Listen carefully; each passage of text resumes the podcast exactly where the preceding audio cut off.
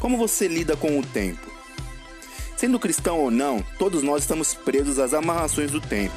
E por mais que sejamos organizados, o tempo segue o curso dele naturalmente. E nós não temos poder nenhum para alterá-lo. Porém, na palavra nós aprendemos que Deus, ele é atemporal. Ou seja, o tempo não tem poder sobre Deus. Muito pelo contrário, é o Senhor que tem poder sobre o tempo, poder para movê-lo, alterá-lo e fazer o que ele quiser com o tempo. E é por isso que nós vemos na Bíblia dois, duas percepções sobre tempo. O tempo Cronos, que é o nosso tempo natural, é aquele tempo que corre naturalmente, o tempo do nascer, crescer, morrer, o tempo de plantar e colher. Esse é o tempo Cronos, é o tempo que segue naturalmente. E nós vemos também um outro exemplo de tempo, que é o tempo Kairos, o tempo Kairos é o tempo do mover de Deus. É quando o nosso Pai Celestial resolve alterar o tempo natural conforme a vontade dele, para que aquilo que seja necessário ser feito aconteça. E é nesse tempo Kairos que nós vamos falar hoje. Mas antes, pare e leia o texto de Josué 10, do 12 ao 15, porque hoje nós vamos falar sobre o tempo de Deus.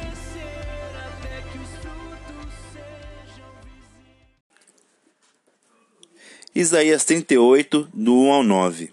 Naqueles dias, Ezequias adoeceu de uma enfermidade mortal. E veio a ele Isaías, filho de Amós, o profeta. Ele disse: Assim diz o Senhor: Põe em ordem a tua casa, porque morrerás e não viverás. Então virou Ezequias o rosto para a parede e orou ao Senhor, e disse: Ah, Senhor, lembra-te, peço, de que andei diante de ti em verdade e com coração perfeito, e fiz o que era reto aos teus olhos e chorou Ezequias muitíssimo. Então veio a palavra do Senhor a Isaías, dizendo: Vai e diz a Ezequias: Assim diz o Senhor, o Deus de Davi teu pai: Ouvi a tua oração e vi tuas lágrimas. Ei que acrescentarei aos teus dias quinze anos. E livrar-te-ei das mãos do rei da Assíria, a ti e essa cidade. Eu defenderei essa cidade. E isto será da parte do Senhor como um sinal de que o Senhor cumprirá essa palavra que falou. Eis que farei com que a sombra dos graus, que passou com o sol pelos graus do relógio de Acás, volte dez graus atrás. Assim, recuou o sol dez graus pelos graus que já tinha andado. Cântico de Ezequias, rei de Judá, de quando adoeceu e sarou de sua enfermidade. Pensa nesse cenário um homem enfermo com os dias contados. Isso é o tempo crono. Esse homem enfermo busca ao Senhor clamando que o Senhor transforme a realidade que ele está vivendo agora. E o Senhor, por resposta dessa oração, vem, faz com que ele ganhe mais vida e volta ao tempo para que ele reconheça que o poder de Deus alterou o tempo cronos, o tempo natural. Isso é Kairos. Kairos é quando o tempo natural é afetado pelo poder de Deus. É quando a vontade soberana do Senhor se manifesta acima do curso natural das coisas. Na Bíblia a gente vê várias vezes essa, essa interferência do Senhor, quer seja voltando o tempo e recuperando o que foi perdido, quer seja parando o tempo para que nós consigamos cumprir o que é necessário ser feito dentro do tempo disponível de uma forma ou de outra, o Senhor está disposto a interferir em situações que naturalmente nós não conseguimos por causa do poder do tempo sobre nós. Então vamos pensar.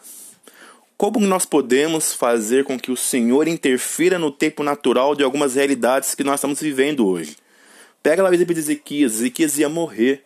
Ou pega no exemplo de Josué que nós lemos lá no começo. Josué precisava de tempo para cumprir com aquilo que era necessário, que era para dominar a cidade. E o que os dois fizeram em relação ao tempo? Eles oraram, eles clamaram ao Senhor.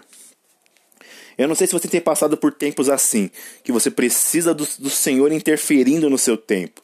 Se você tem passado, a resposta é clame. Ore ao Senhor, busque ao Senhor, corra atrás do Senhor.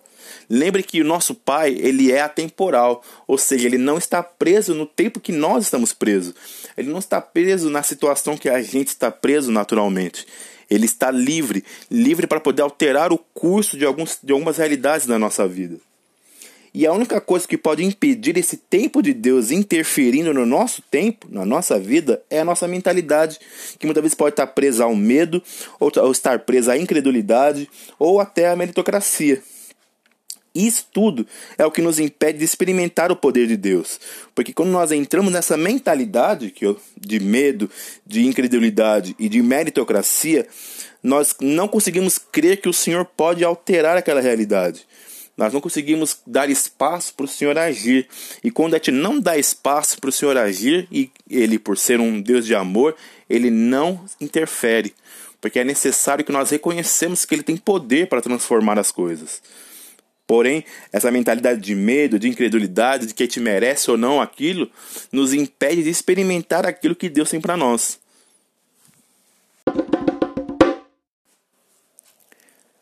Por isso, lança fora todo medo confiando no amor do Pai. Lembre-se, Deus te ama incondicionalmente. Independente do que você faça ou deixe de fazer, o amor dele por você não muda. Por isso você pode confiar no amor dele. Lance fora também toda incredulidade, clamando a Deus para que ele gere fé no seu coração. Porque é pela fé do Senhor que nós vencemos a incredulidade. Não é qualquer tipo de fé que vence a incredulidade. É a fé que flui do Senhor. E muitas vezes, para ter essa fé, nós precisamos pedir. Então, peça ao Senhor que encha seu coração de fé e que transforme a sua mentalidade de meritocracia, se você tem vivido essa mentalidade de que você merece ou não merece, para que Ele coloque em você a mentalidade da graça, porque é pela graça que nós confiamos que o Senhor pode alterar todas as realidades. É pela graça que nós somos libertos para clamar ao Senhor e pedir: Senhor, venha e interfira no meu tempo, venha e interfira nesse tempo que eu estou passando agora. Porque se, quando nós clamamos ao Senhor, quando nós nos, somos livres do medo, da incredulidade, nós conseguimos pedir para que Ele venha e mova nosso tempo. E aquilo que poderia demorar anos para ser resolvido é resolvido em dias ou em minutos.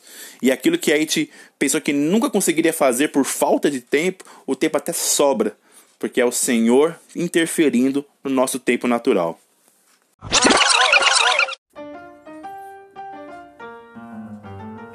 Alô, alô, amados, tudo bem?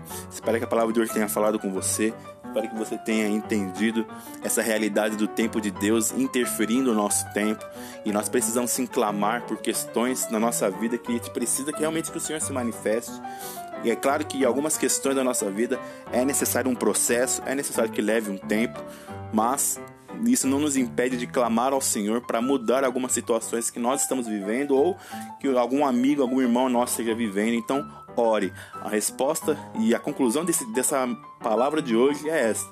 Busque ao Senhor, entregue o caminho ao Senhor, entregue as realidades da sua vida ao Senhor, para que Ele possa transformar e moldar conforme a vontade dele. Amém? Então, é só lembrando os recados dessa semana: tem célula online, talvez, né, nesse sábado. Fiquem atentos ao grupo. Mas o que é certeza é que sexta-feira, agora, às 10 horas, temos a nossa nosso firmes na oração. Então, bora orar, bora estar junto, bora compartilhar a palavra de Deus. Fique com Deus, amo vocês. Tchau, tchau.